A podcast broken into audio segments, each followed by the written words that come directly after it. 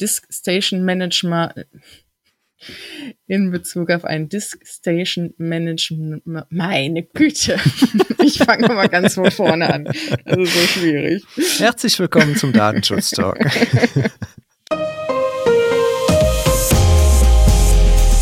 Herzlich willkommen zum Datenschutz Talk, Ihrem wöchentlichen Podcast zu den Themen Datenschutz und Informationssicherheit.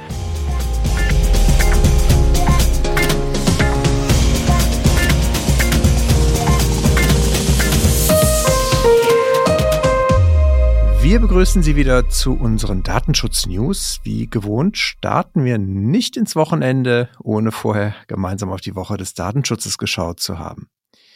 Heute ist Freitag, der 25. Februar und unser Redaktionsschluss war wie gewohnt um 10 Uhr. Mein Name ist Heiko Gossen und ich begrüße ganz herzlich meine bezaubernde Kollegin Laura Droschinski. Hallo Laura. Hallo Heiko. Oh, bezaubernd habe ich auch schon lange nicht mehr gehört. ja, wenn es wahr ist, darf man das auch sagen. Laura, wir haben ein paar Themen, äh, vor allen Dingen ein paar Hausmeisterthemen, die wir vorne wegschicken müssen, glaube ich. Und zwar haben wir zwei Korrekturen zu verkünden. Nämlich, wir hatten letzte Woche irrtümlich, irgendwie ist sie reingekommen. Ich weiß ehrlich gesagt nicht genau wie und warum, aber es ist eine alte Meldung reingerutscht zum Thema Pentagon beauftragt Microsoft mit äh, Cloud Services und Datenschutz in der Cloud. Das hatte uns ein äh, treuer Zuhörer, der Frank, dann in unseren Kommentaren darauf aufmerksam gemacht. Vielen Dank dafür. Das ist natürlich in der Tat eine Meldung gewesen, die schon fast zwei Jahre alt war und äh, dementsprechend dann natürlich nicht mehr so ganz in unsere wöchentlichen News eigentlich reingehört hätte. Soll vorkommen. Ja, passiert, passiert, passiert, aber ist ja natürlich echt klasse, finde ich auch, dass äh, Frank sich da gemeldet hat. Ja. Also wo gehobelt wird, da fallen natürlich Späne und äh, das betrifft auch den zweiten Korrekturhinweis. Äh, da bin ich tatsächlich ursächlich gewesen. Vor vier Wochen haben wir über unter anderem äh, das TTDSG und äh, das TMG-Verhältnis gesprochen und ich hatte dort etwas zu allgemein gesagt, dass das TMG ja nicht mehr da sei, was natürlich falsch war. Das TMG ist weiterhin da, aber der datenschutzrechtliche äh, Teil, der ist halt ins TTDSG gewandert und damit ist das TMG für die Datenschutzdinge nur noch in, äh, am Rande sozusagen relevant, wenn es um Definitionen und so weiter geht und Anwendungsbereiche. Und die datenschutzrechtlichen Regelungen selbst, die materiellen Regelungen, die sind halt ins TTDSG gewandert. Also von daher, wer jetzt seine alten TMG-Kommentare schon komplett weggeworfen hat, vielleicht sind sie noch im Altpapier. Man kann sie noch mal rausfischen. Ich hoffe, wie gesagt, damit keinen in, zu sehr in die Irre geführt zu haben. Dann hätte ich noch ein wichtiges Thema für alle unsere Zuhörer, die gerne auch die Themenfolgen, auch die Älteren sich gerne nochmal äh, anschauen möchten, weil die gehen natürlich so in dieser äh, Fülle an wöchentlichen News manchmal auch ein bisschen unter. Wir haben jetzt auf unserer Webseite eine eigene Seite, wo man nur die Themenfolgen sehen kann. Und da gibt's auch einen Link, einen sogenannten Feed, den man sich auch in seinen Podcatcher importieren kann, um dann halt in seinem Podcatcher auch nochmal separat nur die Themenfolgen sehen zu können. Das finde ich persönlich ganz hilfreich, weil die Themenfolgen natürlich auch etwas, also das sind ja oft Dinge, die sind sehr lange auch gültig und richtig. Und von daher ist es natürlich schade, wenn man die dann lange suchen muss in dem Feed mit den ganzen News. Hast du das auch schon gesehen, Laura? Nein, ich habe es noch nicht gesehen, bin ich ganz ehrlich. Aber ich werde es mir auf jeden Fall angucken. Ich finde auch, das ist eine tolle Funktion, die wir da jetzt eingebaut haben. Kann auf jeden Fall nützlich sein. So sehe ich das auch. Deswegen habe ich mich da so ein bisschen hintergeklemmt, um das zu realisieren. Ja, und dann das äh, letzte, was ich noch gerne nochmal darauf hinweisen möchte, am 14.3. findet und also 14. bis zum 16.3. findet unser Seminar zum ISO 27701 ISO-Standard statt. Das heißt, da geht es nochmal darum, was bedeutet ein Datenschutzmanagementsystem integriert als Bestandteil eines ISMS nach 27001 da gilt noch bis Montag die Anmeldemöglichkeit. Also Montag, 28.02. ist letzter Tag, wo man sich noch anmelden kann. Und es gibt noch ein, zwei freie Plätze. Ah, es ist aber knapp. Also von daher, wer noch teilnehmen möchte, soll schnell auf unsere Webseite gehen und dort auf Akademie, da findet man die Termine, kann man sich auch direkt online anmelden. Also von daher kann ich nur zu einladen. Ist wie immer sehr spannend. Und damit, Laura, bin ich mit den Hausmeisterthemen schon mal durch. Ja, die ersten zehn Minuten sind rum. Nein, Scherz, aber. ja, wollen wir ja. mal zu den wichtigen Themen kommen, oder? Ich denke auch, genau. Lass uns loslegen. Komm. So, ich, Was haben wir äh, denn heute? Genau, zusammengefasst habe ich mitgebracht oder habe ich auf meinem Zettel stehen einmal ein Urteil vom Oberlandesgericht in Düsseldorf zum Thema E-Mail-Fehlversand. Dann hat sich Neub mit einem Bußgeld aus dem letzten Jahr beschäftigt aus Belgien, wo es um die DSB-Befangenheit geht. Dann habe ich News mitgebracht zu der Verarbeitung von Corona-Kontaktdaten. Ein, des Weiteren einen weiteren kritischen Hinweis zu den Apple AirTags sowie ja die aktuellen Sicherheitslücken aus der laufenden Woche und wie in der letzten Woche auch schon angekündigt, einen weiteren Tätigkeitsbericht aus dem Jahr 2021 und zwar diesmal aus Schleswig-Holstein. Was hast du auf dem Zettel, Heiko? Ich habe ein spannendes Urteil zur Datenübermittlung im Konzern mitgebracht. Dann geht es einmal um ein Urteil, wo es um die persönliche Haftung der Geschäftsführung geht. Auch sehr interessant, nenne ich das mal. Ein Update zu Meta und der Datenübermittlung in die USA. Es gibt vom BSI einen Sonderlagebericht zur Ukraine-Krise. Das würde ich auch nochmal aufgreifen. Und wir gehen in die Kampfkunst, in die digitale Selbstverteidigung. Witzig. da fällt mir zum, von, von, von der Kampfkunst zum Oberlandesgericht Düsseldorf fällt mir jetzt wirklich schwer, aber ähm, ja, ich starte einfach mal mit der ersten richtigen Nachricht. Okay. Wie gesagt, ein Urteil habe ich mitgebracht. Und zwar geht es hierbei um einen Schadensersatzanspruch in Höhe von 2000 Euro. Wurden hier den Betroffenen zugesprochen, da eine Versicherung eine Gesundheitsakte an eine falsche E-Mail-Adresse geschickt hat. Diese Gesundheitsakte war nicht verschlüsselt und der Kläger forderte ursprünglich 15.000 Euro Schmerzensgeld. Wie ist es dazu gekommen? Ja, der Kläger hat die Gesundheitsakte bei der Versicherung angefordert. Da es aber vor den Feiertagen war und es schnell gehen musste, wurde zwar der Postversand angeboten, aber der Kläger hat sich dann dazu entschlossen und darum gebeten, dass die Gesundheitsakte doch bitte per E-Mail zugesandt wird. Bei Abgleich der E-Mail-Adressen ist es dann passiert. Ähm, die E-Mail-Adresse wurde falsch notiert und dementsprechend wurde die Gesundheitsakte an die falsche Adresse geschickt. Dies ist erst erst ein paar Tage später aufgefallen, als eben der Kläger die nach der Gesundheitsakte oder erfragt hat, wo diese denn bleibt, diese nicht zugestellt werden konnte. Die Vorinstanz hatte bereits festgestellt, dass die Krankenkasse nicht ausreichend Tom implementiert hatte. Und hier hat sich nun aber die Krankenkasse gewehrt und ist ja vor das Oberlandesgericht gezogen. Sie war nämlich der Meinung, dass eben dem nicht der Fall ist, da unternehmensinterne Richtlinien implementiert sind und diese auch ein angemessenes Datenschutzniveau herleiten. Die Mitarbeitenden werden dauerhaft zu diesen Sicherheits- und Kontrollvorschriften auch geschult und dass eben dieses einmalige Fehlverhalten eines Mitarbeiters eben kein Verstoß gegen die Pflichten zur Sicherung eines angemessenen Datenschutzniveaus darstellen. Die Düsseldorfer haben nun festgestellt, dass eben ein Verstoß gegen Artikel 32 DSGVO nicht vorlag. Also sie sahen es hier ähnlich wie die Krankenkasse, dass eben hier die TOM ausreichend waren. Was sie aber natürlich in Frage stellen, ist die Rechtsgrundlage. Man muss jetzt zu dem Fall dazu wissen, dass eben bei dem Gespräch zwischen dem Sachbearbeiter und dem Kläger die Verschlüsselung oder Pseudonymisierung der Akte nicht Gegenstand des Gesprächs waren. Also es ging ausschließlich um die Frage der Übersendung der Gesundheits Akte. Und es wurde aber festgestellt, dass dem Versicherten klar sein musste, dass eben die Übermittlung daher weder verschlüsselt noch pseudonymisiert erfolgt. Wünsche wurden halt diesbezüglich auch nicht geäußert. Und dementsprechend ist das Oberlandesgericht der Meinung, dass eine Einwilligung in die unverschlüsselte Versendung der Gesundheitsakte vorlag, also hierfür eine Rechtsgrundlage gegeben ist, da auch ebenso der Versicherte nicht unter Zwang gehandelt hat. Dem dienlich war natürlich auch der Hinweis noch, dass der Sachbearbeiter auf den auf die Möglichkeit des Postversands halt eben hingewiesen hat und der Versicherte eben dem nicht zugestimmt hat.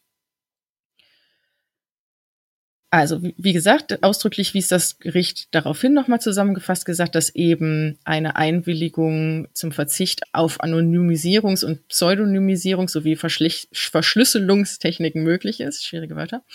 Und ja, jetzt vielleicht dem einen oder anderen ist noch die Meinung vielleicht aus Österreich präsent. Damals ist dort ja die Aussage getroffen worden, dass man eben nicht sozusagen in geringere Tom einwilligen kann. Düsseldorf sah es jetzt aber eben hier nicht so, da es eben Alternativen für die betroffene Person gab. Der Datenschutzverstoß, noch zum Schluss gesagt, bezieht sich nun mal jetzt einzig und allein auf die Tatsache des Falschversandes, also dass der Versicherte eben die Kontrolle über die Daten verloren hat. Und da es eben um Gesundheitsdaten ging, wurde der Schadensersatz von 2000 Euro zugesprochen. Heiko, kannst du uns deine Meinung verraten zu dem Urteil. Wie siehst du das, auch mit Blick auf Österreich? Ja, da musste ich auch tatsächlich direkt dran denken. Und ich glaube, das ist ja auch etwas, was die deutschen Aufsichtsbehörden so gerne äh, statuieren. Deswegen finde ich das Urteil tatsächlich gut, weil das halt nochmal klarstellt, dass das halt so sein kann, durchaus sein kann, dass der Betroffene halt auch dann bewusst auch auf bestimmte TOM verzichtet, unter anderem zum Beispiel dann auf die Verschlüsselung, was ja durchaus im Sinne auch des Betroffenen wirklich sein kann, weil es dann schneller geht oder weil er es direkt digital hat, whatever. Also von daher finde ich es im Ergebnis, im Ergebnis gut und ist ja auch richtig, ne, weil wenn man dann sagt, naja, der Fehlversand ist natürlich der Datenschutzverstoß und der kann dann auch zu einem Bußgeld oder zu einem Schadensersatz je nachdem führen, ist ja dann in der Rechtsanwendung auch konsequent. Das auf jeden Fall. So, du hast aber auch noch ein weiteres spannendes Urteil mitgebracht. Auch ja, aus dem letzten Jahr, glaube ich, oder? Ja, genau, Ende des Jahres ist jetzt veröffentlicht worden, vor zwei, drei Wochen. Und die Urteile, also gerade du hast ja auch schon, ne, Schadensersatz, Bußgelder, das ist halt, es wird immer mehr. Ne? Die Einschläge kommen für die Unternehmen gefühlt halt auch da was näher. Und wir vielleicht das schon mal so ein kleiner Spoiler haben, oder beziehungsweise unser lieber Kollege Markus hat dazu eine Folge, eine Themenfolge jetzt aufgenommen mit dem Tim Vivi Tool von Latham Watkins äh, und der ist Fachanwalt, unter anderem sehr viel im Bereich Schadensersatz und Bußgelder unterwegs in der Verteidigung von Unternehmen.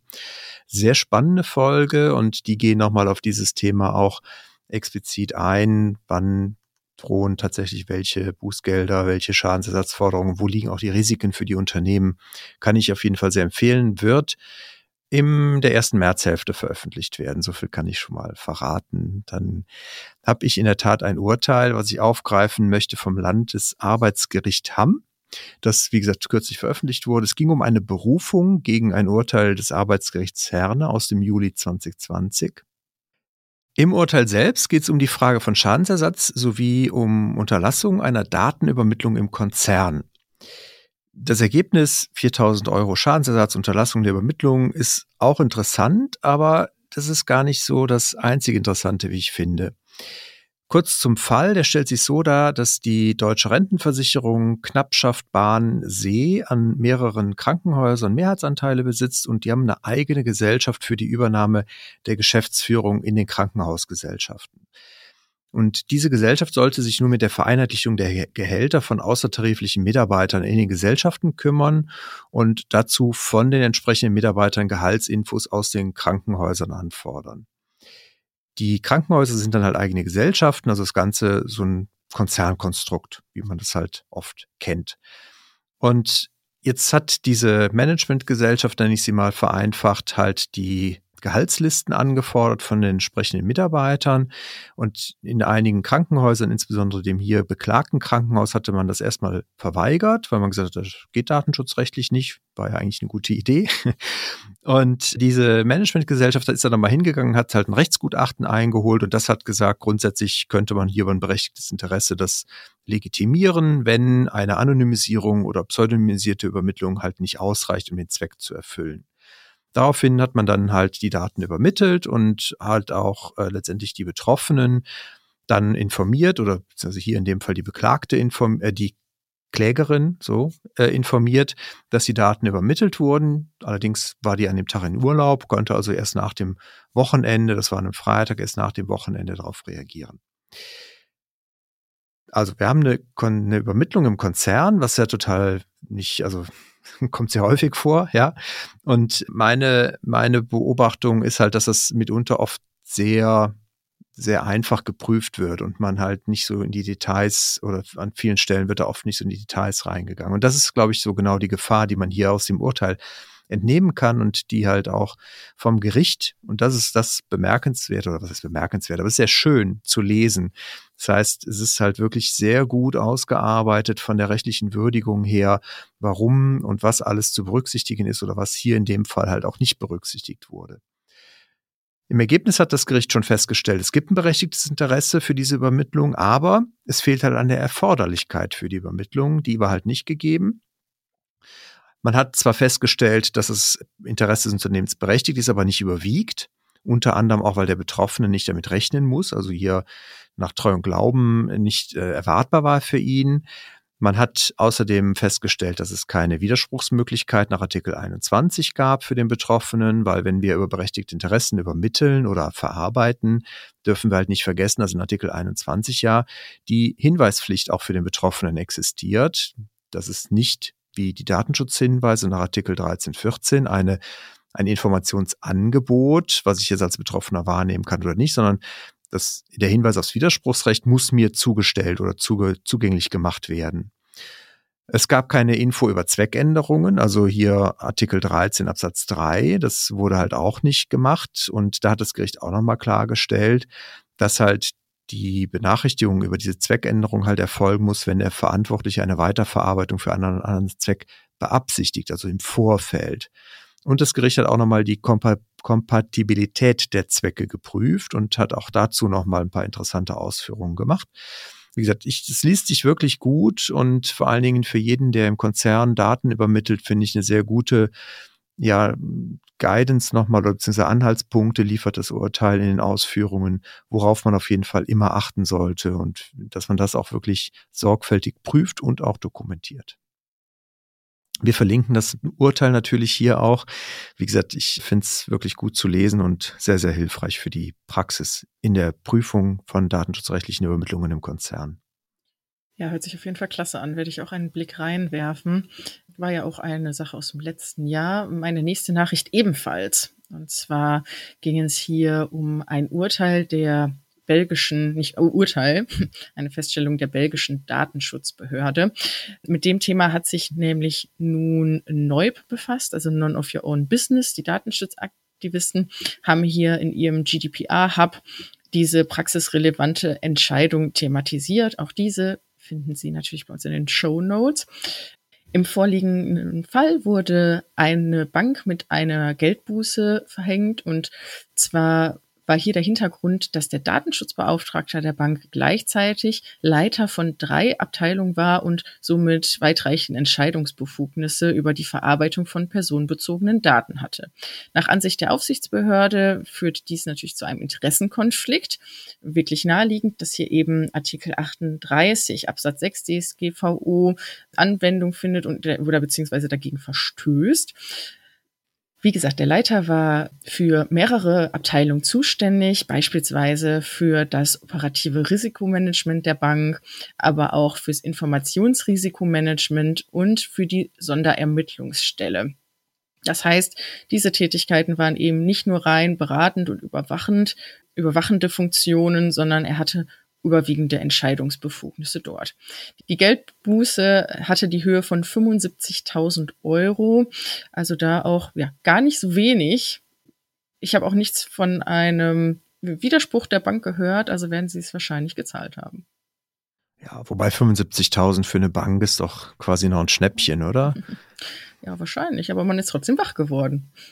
Ja, es ist ja eigentlich nicht überraschend, ne? Also diese Funktion, die du da genannt hast, äh, meine, hier in Deutschland kennen wir das natürlich schon viele Jahre mit den DSBs und den Interessenskonflikten. Ich hoffe, dass es in den Unternehmen hierzulande auch etwas selbstverständlicher ist, bei der Benennung eines DSBs daraufhin zu prüfen. Aber ja, ich finde es dahingehend nochmal gut, dass es auch nochmal klargestellt wird, dass es hier auch andere als die typischen Interessenskonflikte, die wir so kennen, also IT-Leiter, Personalverantwortlicher oder so, dass es auch andere Konflikte noch geben kann.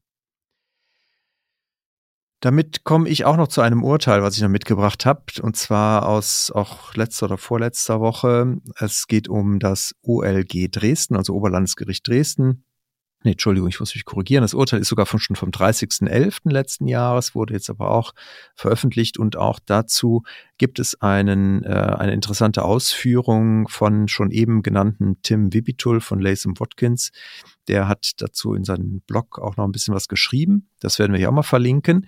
Das Interessante und Spannende daran ist, dass halt ein Gericht in das ULG Dresden dazu im Ergebnis gekommen ist, dass der Geschäftsführer als Gesamtschuldner mit der Gesellschaft selber zur Zahlung des Bußgeldes und eines, Schadens, nee, Schadensersatzes, nicht eines Bußgeldes, äh, verantwortlich ist.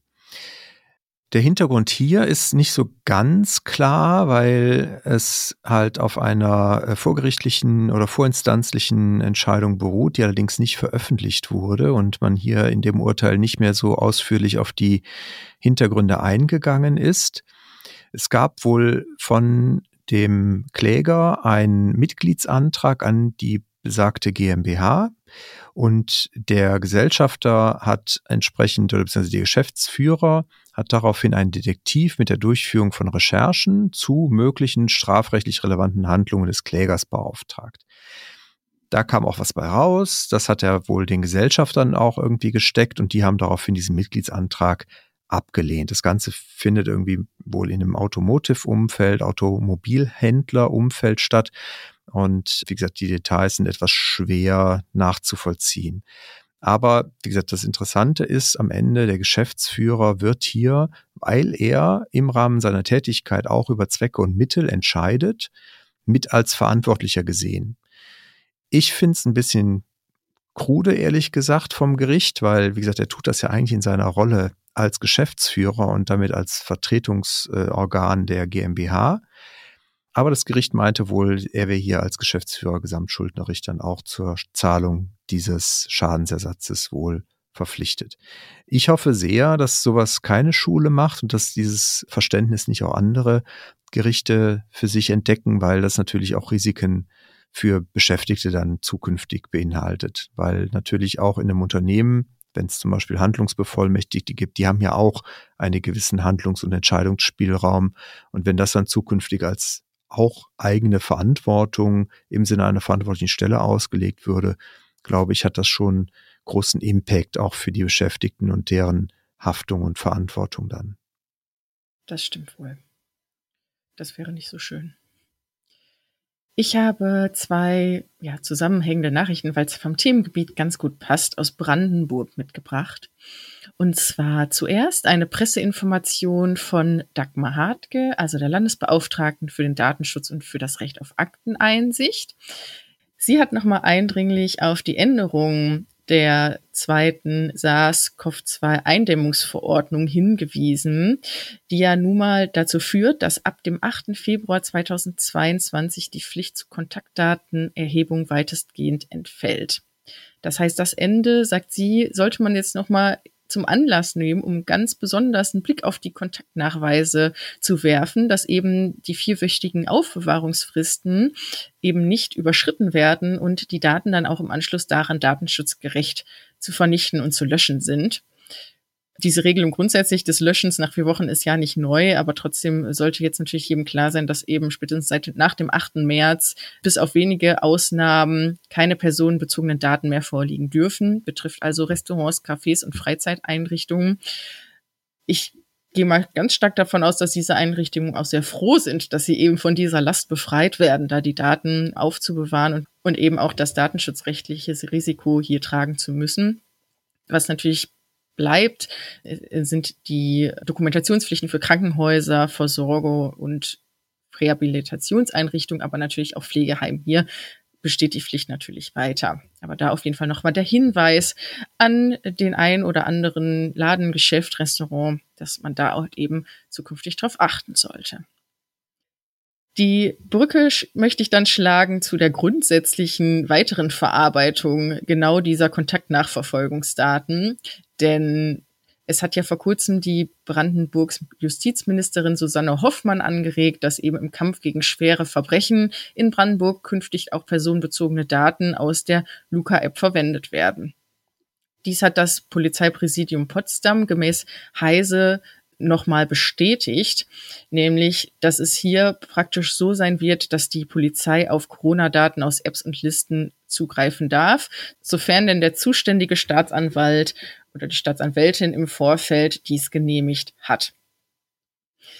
Brandenburg beruft sich hier auf die unsichere Rechtslage, denn sie sehen es anders als andere Bundesländer, nämlich dass das Infektionsschutzgesetz des Bundes nur davon spricht, eben ein Ausschluss der Weiterverwendung von verantwortlichen und zuständigen Stellen in die Verarbeitung der Daten, aber keine Ausführung enthält, was die Frage des Zugriffs von Strafverfolgungsbehörden betrifft. Der RBB hat dazu eine Umfrage erstellt, was dem Bericht in unterheise.de ähm, zu entnehmen ist. Und hier haben oder diese Umfrage war adressiert an die Justizbehörden aller Bundesländer und diese ergab überraschenderweise, dass nur Bremen und Rheinland-Pfalz die Rechtsauffassung von Brandenburg teilen. Das heißt, alle anderen Justizbehörden sind weiterhin der Auffassung und werden wohl nach ihren Aussagen eben nicht auf diese Kontaktdaten zugreifen. Ja, ich bin tatsächlich letzte Woche zufälligerweise bei uns im Büro noch über ein paar Blöcke unserer Kontaktformulare gestoßen oder gestolpert. Ich hoffe mal, wie gesagt, auch wenn das natürlich schade ist, wenn wir die äh, entsorgen müssen, aber ich äh, hoffe natürlich sehr, dass wir sie nicht mehr brauchen und äh, dass wir tatsächlich in Zukunft dann diese Datensammlung an sich natürlich auch nicht mehr benötigen. So, und damit käme ich nochmal zu Meta. Wir hatten ja schon vor zwei Wochen darüber berichtet, das äh, Thema kam nochmal auf bei Facebook Meta, dass man halt überweg, überlegt, doch vielleicht keine Datenübermittlung mehr in die USA zu machen in der Form, dass man einfach sagt, man zieht sich aus Europa zurück als Meta. Das ja, könnte jetzt nochmal sozusagen vielleicht eine intensivere Diskussion bei, bei Meta werden, weil Helen Dixon, beziehungsweise ein Sprecher von ihr, die irische Datenschutzbeauftragte, arbeitet wohl an einer vorläufigen Entscheidung gegen Meta bezüglich der Untersuchung zu den Übermittlungen, beziehungsweise sie hat diese vorläufige Entscheidung wohl auch schon veranlasst oder erlassen, ist auch schon Meta zugestellt worden und Meta hat jetzt 28 Tage Zeit darauf zu reagieren. Danach wird wohl ein Entscheidungsentwurf nach Artikel 60, hm, Artikel 60 der DSGVO dann mit den Aufsichtsbehörden, den europäischen, entsprechend abgestimmt. Und Frau Dixon geht davon aus, dass das dann im April geschehen wird. Meta betonte jetzt nochmal, dass die Entscheidung der irischen Datenschutzbehörde wohl keine endgültige sei und dass man halt natürlich hofft, weiterhin den Millionen Menschen, Wohlfahrtsverbänden und europäischen Unternehmen weiterhin Metas-Dienste anbieten zu können, aber dass man halt eigentlich nicht beabsichtige oder nicht möchte, dass man den europäischen Markt verlassen muss. Also es ist so irgendwie, ja, schwierig, habe ich so ein bisschen das Gefühl rauszuhören, ob äh, Facebook wirklich ernst machen würde wollen. Ich glaube es nach wie vor ehrlich gesagt nicht. Und der Streit geht wohl weiter. Ich bin gespannt, wie es äh, wie es da wirklich dann nachher ausgeht, ob das dann wieder vor irgendwelchen Gerichten landet oder ob Facebook denn dann irgendwann vielleicht doch mal ihre Datenverarbeitung etwas umstellt und vielleicht mal europäische Server aufbaut. Keine Ahnung. Ja. ja, deine Meinung zu dem Thema teile ich auf jeden Fall. Ich bin auch da nicht von überzeugt, dass sie sich aus Europa zurückziehen werden. Ja. Bleibt abzuwarten. Genau. Ich habe als nächstes ein Update zu den Apple AirTags mitgebracht. Ich habe extra nochmal nachgeschaut. In der 18. Kalenderwoche letzten Jahres, ähm, falls Sie das interessiert, haben wir bereits ja über die Probleme bei diesen AirTags von Apple gesprochen. Und ich habe jetzt eine Neuigkeit mitgebracht und zwar wurde auf heise.de berichtet, dass ein Sicherheitsforscher fünf Tage lang den Aufenthaltsort eines eingeweihten Opfers nachverfolgen konnte, weil er einen AirTag geklont hat und eben Warnhinweise auf dem iPhone nicht ja, umgesetzt worden oder dargestellt worden sind. Also ist es hier ja weiterhin davon auszugehen, dass eben der Missbrauch mit diesen AirTags weiterhin möglich ist und dass eben diese Schutzfunktion leicht auszutricksen ähm, dass es funktioniert, dass diese Schutzfunktionen eben leicht auszutricksen sind. Es, er hat hier festgestellt, dass eben Apple-Geräte nicht in der Lage sind, die Bluetooth-Signale der Klone von echten AirTags zu unterscheiden. Das ist natürlich ein Riesensicherheitsrisiko. Und ja, erste Organisationen haben auch wieder einmal Hersteller von diesen Bluetooth-Trackern aufgerufen, auch zusammen für einen besseren Schutz zu sorgen, um insbesondere auch ja Problematiken in Bezug auf Stalking auch zukünftig ausräumen zu können. Also da bin ich auch in freudiger Erwartung, dass Apple und auch andere Anbieter wie Samsung oder Teil auch nachrüsten und eben auch diese Bluetooth-Tracker zukünftig sicherer machen. Sehr gut. Also so gut wie das halt sein kann. Ich habe auch ein Update zu der aktuellen Krise. Also wir kommen ja aus der Corona-Krise jetzt in die nächste Krise, in die Ukraine-Krise. Auch die hat durchaus eine Datenschutz- und Informationssicherheitsrelevanz, wie das BSI jetzt in einem Sonderlagebericht mitgeteilt hat. Der ist dahingehend zur Sensibilisierung gedacht und vor allen Dingen halt auch so ein bisschen um die Unternehmen darauf äh, auch vorzubereiten, dass es halt durchaus Auswirkungen haben kann in Richtung Cybersicherheit. Hintergrund ist, dass halt in der Ukraine parallel zu den äh, militärischen Angriffen wohl auch zwei ukrainische Banken und Webseiten ukrainischer Ministerien sowie des äh, Parlaments mit DDoS-Angriffen attackiert wurden und zeitgleich auch Datenlöschprogramme, sogenannte Viper, auf ukrainischen Rechnern entdeckt wurden. Betroffen waren hier auch Banken, aber auch Dienstleister der ukrainischen Regierung mit Sitz in Litauen und Lettland. Das scheint wohl auch vorbereitet gewesen zu sein von Russland. Zumindest ist in Teilen das äh, so, dass diese Systeme wohl schon vorher infiziert waren. Teilweise sind dafür Adminrechte unter Windows notwendig, so dass man hier davon ausgeht, dass diese auch schon entsprechend länger existiert haben. Das Ganze ist also wohl ein hybrid geführter Krieg und die, das BSI fürchtet jetzt halt, dass es natürlich Kaskadeneffekte geben könnte und ein Begriff, den ich auch noch nicht kannte, ein Cyber-Fallout wohl auch deutsche Unternehmen treffen könnte. Das heißt also, man warnt hier vor neuen, maliziösen und vor allen Dingen von langer Hand geplanten Viper-Programmen, die vielleicht großflächig dann auch in, über Netze sich entsprechend ausbreiten könnten.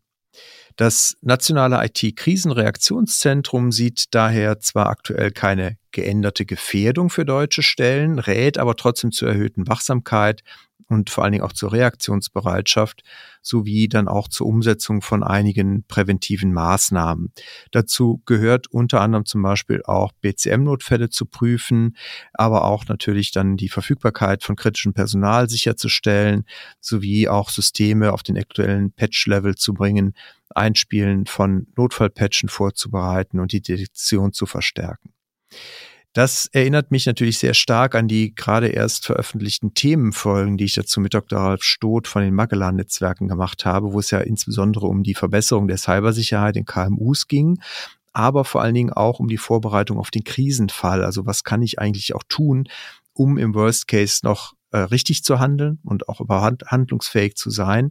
Also von daher würde ich auf jeden Fall auf diese Folgen auch dringend nochmal referenzieren wollen. Die werden wir dann natürlich auch nochmal in den Show Notes verlinken, damit Sie die schnell finden, beziehungsweise, ich habe es eingangs ja schon gesagt, wir haben natürlich unsere tolle Seite auf der Webseite extra für die Themenfolgen. Die finden Sie natürlich auch, wenn Sie bei uns auf der migosense.de Seite sind und dann auf Podcast klicken. Da ist dann auch direkt der Link zu den Themenfolgen.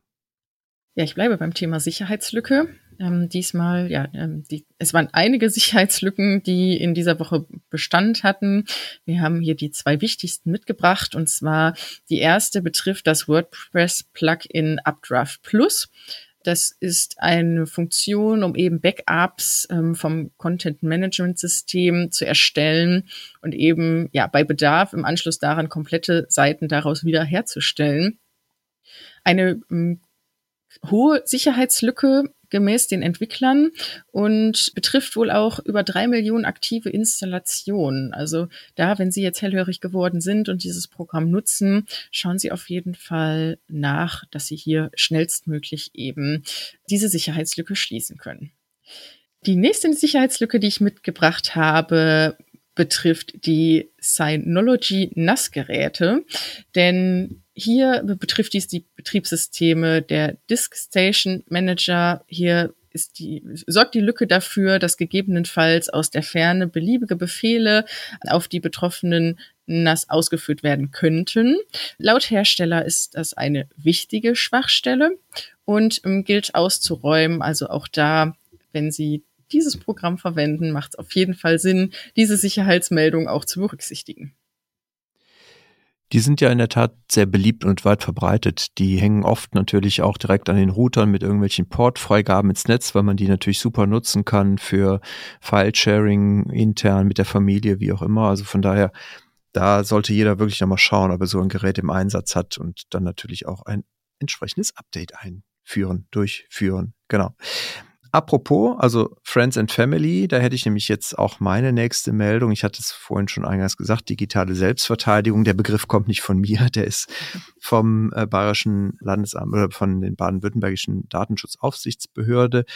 Und die haben das halt so genannt. Es geht insbesondere halt um Messenger-Alternativen zu zum Beispiel WhatsApp, weil natürlich, und auch wenn das Thema jetzt vielleicht gerade nicht so akut ist, aber das natürlich nach wie vor im Umfeld von vielen Gruppen immer noch irgendwie eine Frage ist, wo kann ich denn darauf umsteigen, was gibt's da für Alternativen, worauf sollte ich achten? Und dazu gibt's eine kostenfreie Veranstaltung für alle, die daran interessiert sind, am 10. März, also schon bald. Und äh, da kann man sich jetzt für anmelden. Den Link zur Anmeldung für diese Veranstaltung, den packen wir natürlich in die Show Notes. Also von daher wirklich geben Sie es gerne weiter in Ihren Bekanntenkreis, in Ihr Umfeld. Ich gehe mal davon aus, dass die Zuhörer unserer Folgen hier natürlich ein gutes Bild haben, welche Alternativen es gibt und was datenschutzrechtlich zu beachten ist und was nicht. Und äh, für alle anderen, wie gesagt, da kann man dann diesen Link weitergeben. Ja, auch den Link zum Tätigkeitsbericht des Jahres 2021 aus Schleswig-Holstein teilen wir natürlich mit Ihnen gerne. Und zwar hat Marit Hansen hier auch, wie gesagt, den Tätigkeitsbericht im Laufe der Woche veröffentlicht. Innerhalb des Berichts natürlich wiederkehrende Probleme, wie beispielsweise ähm, Missbrauch vorhandener Daten, damit hat sie sich beschäftigt, aber natürlich auch mit Rechtsverstößen aus Unachtsamkeit und natürlich auch mit Datenpannen. Ungefähr war die, waren die Zahlen, was die Beschwerden mutmaßlicher Datenschutzverstöße angeht und der Anzahl der Beratungsanfragen ähnlich wie im Jahr 2020. Was aber wohl um 50 Prozent zugenommen hat, laut Bericht, war der Bereich Informationsfreiheit. Hier hat Frau Hansen und ihr Team in 78 Fällen beraten, also gar nicht so wenig auf das Jahr verteilt. Also auch da weiterhin ein ein wichtiges Thema auch in Schleswig-Holstein. Und ja, wie gesagt, wenn Sie der Bericht interessiert, wenn Sie am Wochenende mal reinschauen möchten, wir verlinken den gerne. Sehr gut. Jetzt haben wir schon so oft die Themenfolgen eben angesprochen. Da muss ich jetzt auch nochmal, genau, auch nochmal genau. reinpacken mit Frau Hansen. Hatte ich ja auch schon eine Themenfolge gemacht zum Thema Privacy by Design. Schon etwas länger her, aber nicht äh, weniger spannend. Deswegen also auch da packen wir vielleicht mal den Link mit dazu. Wie gesagt, immer wieder, immer wieder hörenswert, wie ich doch finde jeden Fall. Damit wäre ich durch, Laura. Wie sieht's bei dir aus? Ebenso. Meine Güte, haben so. wir heute lang gequatscht. Haben wir lang gequatscht, aber ich hoffe, es war nicht langweilig. Wir haben ja viel reingepackt und auch äh, das eine oder andere nochmal ein bisschen vertieft. Also von daher hoffen wir natürlich, Sie können damit jetzt gut informiert ins Wochenende starten. Dir, Laura, ganz herzlichen Dank. Danke ebenso. Und äh, damit, wie gesagt, starten Sie gut ins Wochenende. Wir wünschen Ihnen alles Gute, ein hoffentlich sonniges Wochenende. Und damit äh, ja, freuen wir uns, wenn wir Sie nächste Woche wieder begrüßen dürfen. In diesem Sinne bleiben Sie uns gewogen und auf bald.